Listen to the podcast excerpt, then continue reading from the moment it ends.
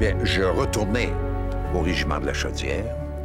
Et puis là, on a su euh, la bonne nouvelle. Enfin, c'était terminé. Hein?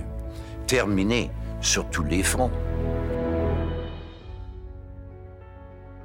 La Seconde Guerre mondiale a transformé non seulement ceux qui ont combattu sur les lignes de front et les civils qui ont vécu la guerre, mais aussi ceux qui les ont soutenus sur le front intérieur.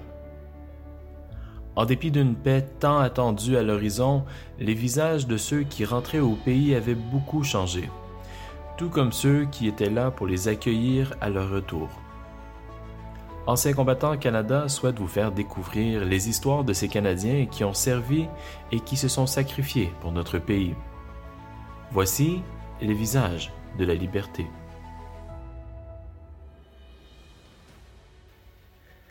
Alors que tous les hommes de son âge s'enrôlaient, Anne McNamara savait qu'elle voulait faire sa part.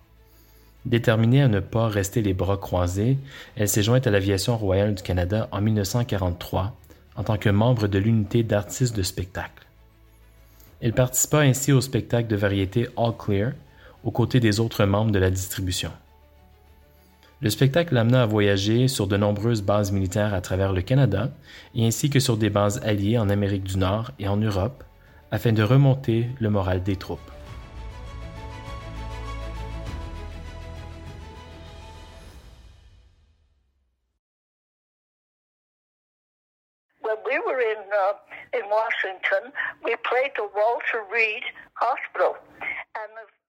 Lorsque nous étions à Washington, nous avons joué à l'hôpital Walter Reed. Ils étaient les premiers en danger à revenir de Pearl Harbor. Ce hall était maintenant entièrement rempli de jeunes hommes. Il y avait peut-être aussi des femmes, mais les hommes étaient majoritaires. Eh bien, quand nous sommes apparus, les filles, pour faire notre premier numéro, les rideaux se sont ouverts et ils ont crié, ont sifflé, ont hurlé et hurlé. Ils criaient tellement que nous ne pouvions entendre la musique. Nous n'avons donc pas pu commencer notre danse, car nous ne pouvions entendre l'orchestre jouer. Le lendemain, dans le journal, on mentionnait que nous étions un peu confuses au début du numéro, mais qu'ensuite le spectacle était vraiment divertissant.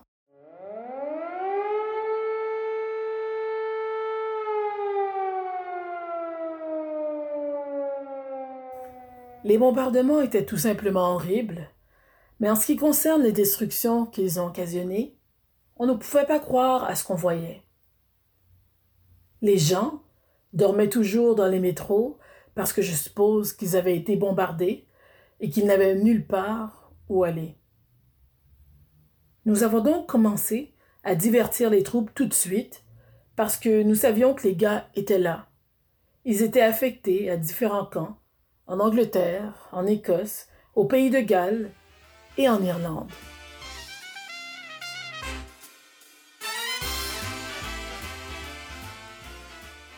Eh bien, nous sommes arrivés à Amsterdam et en Hollande, et ils étaient si gentils avec nous là-bas. On ne nous a pas dit que la reine se trouvait dans l'auditoire. Nous avons commencé et nous avons fait la représentation. Après le spectacle, on nous a demandé de nous changer et de descendre pour rencontrer la reine.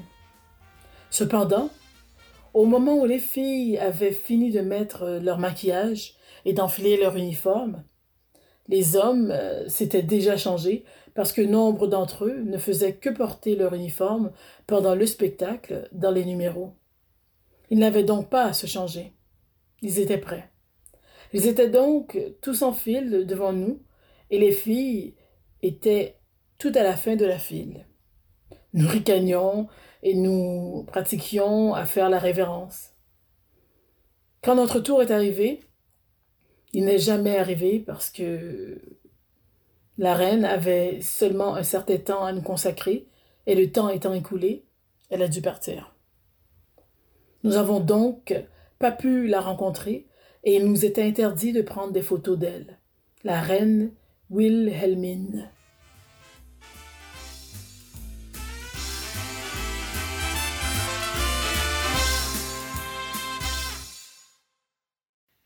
Pendant ce temps, son futur époux Howard McNamara, qui avait été considéré comme trop maigre la première fois où il avait essayé de s'enrôler, travaillait fort pour prendre du poids. Éventuellement, il fut accepté par l'ARC et devint pilote de Spitfire dans les campagnes d'Afrique du Nord et de l'Italie.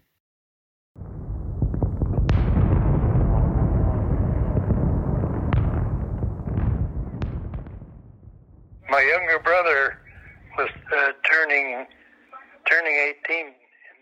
Mon frère cadet allait avoir 18 ans en 1940. Lorsqu'il a eu 18 ans, nous avons tous les deux décidé de nous enrôler. Nous sommes donc allés au bureau de recrutement de l'armée de l'air et avons voulu joindre les forces. Mon frère est passé tout de suite. Moi, j'ai passé l'examen physique, mais en ce qui concerne mon poids, le médecin m'a dit qu'il pensait que je ferais mieux de rentrer chez moi et d'en prendre un peu. Au moins 10 livres, il m'a dit. Je n'ai donc pas joint les forces le même jour que mon frère.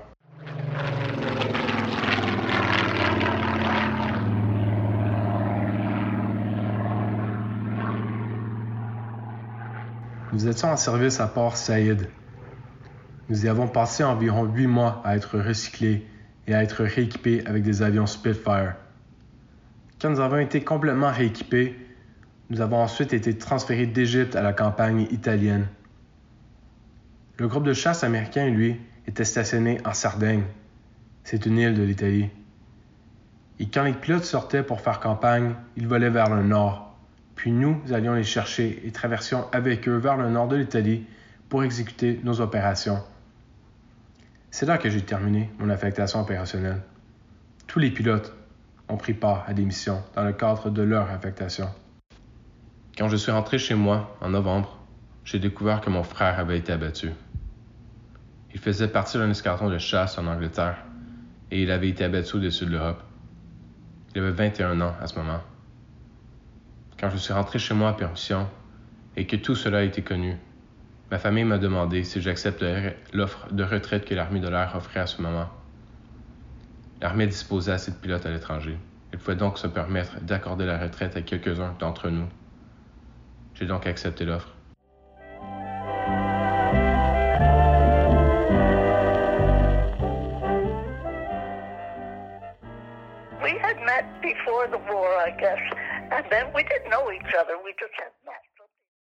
Nous nous étions rencontrés avant la guerre, je suppose, mais nous ne nous connaissions pas.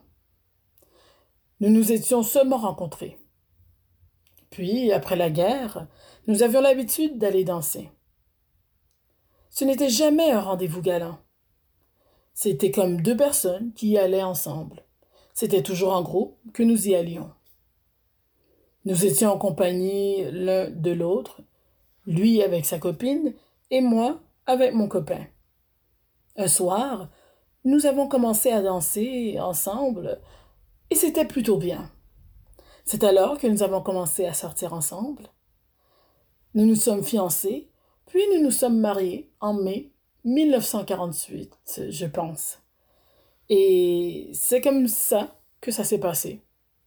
Nous sommes maintenant mariés depuis... Fais le compte. 48 ans maintenant. 72 ans. 72 ans.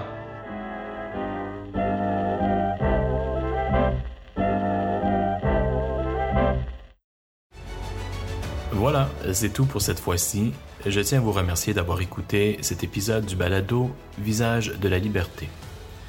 Vous pouvez vous tenir à jour et participer à la conversation via les médias sociaux en utilisant le mot-clic Le Canada se souvient et Visage de la liberté. Retrouvez-nous aussi en ligne à l'adresse suivante le www.vétéran avec Le Canada se souvient. Vous y trouverez des articles sur les visages de la liberté et vous en apprendrez davantage à propos de ceux et celles qui se sont sacrifiés pour notre pays. Si vous avez une suggestion pour le balado, qu'il s'agisse d'un invité ou d'une histoire en particulier, vous pouvez utiliser les médias sociaux pour communiquer avec nous, par Facebook et Instagram, sur la page Le Canada se souvient, ou encore via le compte Twitter d'Anciens combattants Canada. Ce printemps, Anciens combattants Canada commémore le 75e anniversaire de la libération des Pays-Bas et du jour de la victoire en Europe grâce à des initiatives et des activités numériques. Nous vous invitons donc à inonder les médias sociaux avec des tulipes, la fleur qui représente l'amitié entre les Pays-Bas et le Canada, en utilisant le mot-clic tulipe avec un S à la maison en un seul mot, ou à nous envoyer une carte postale virtuelle pour remercier ceux qui ont servi.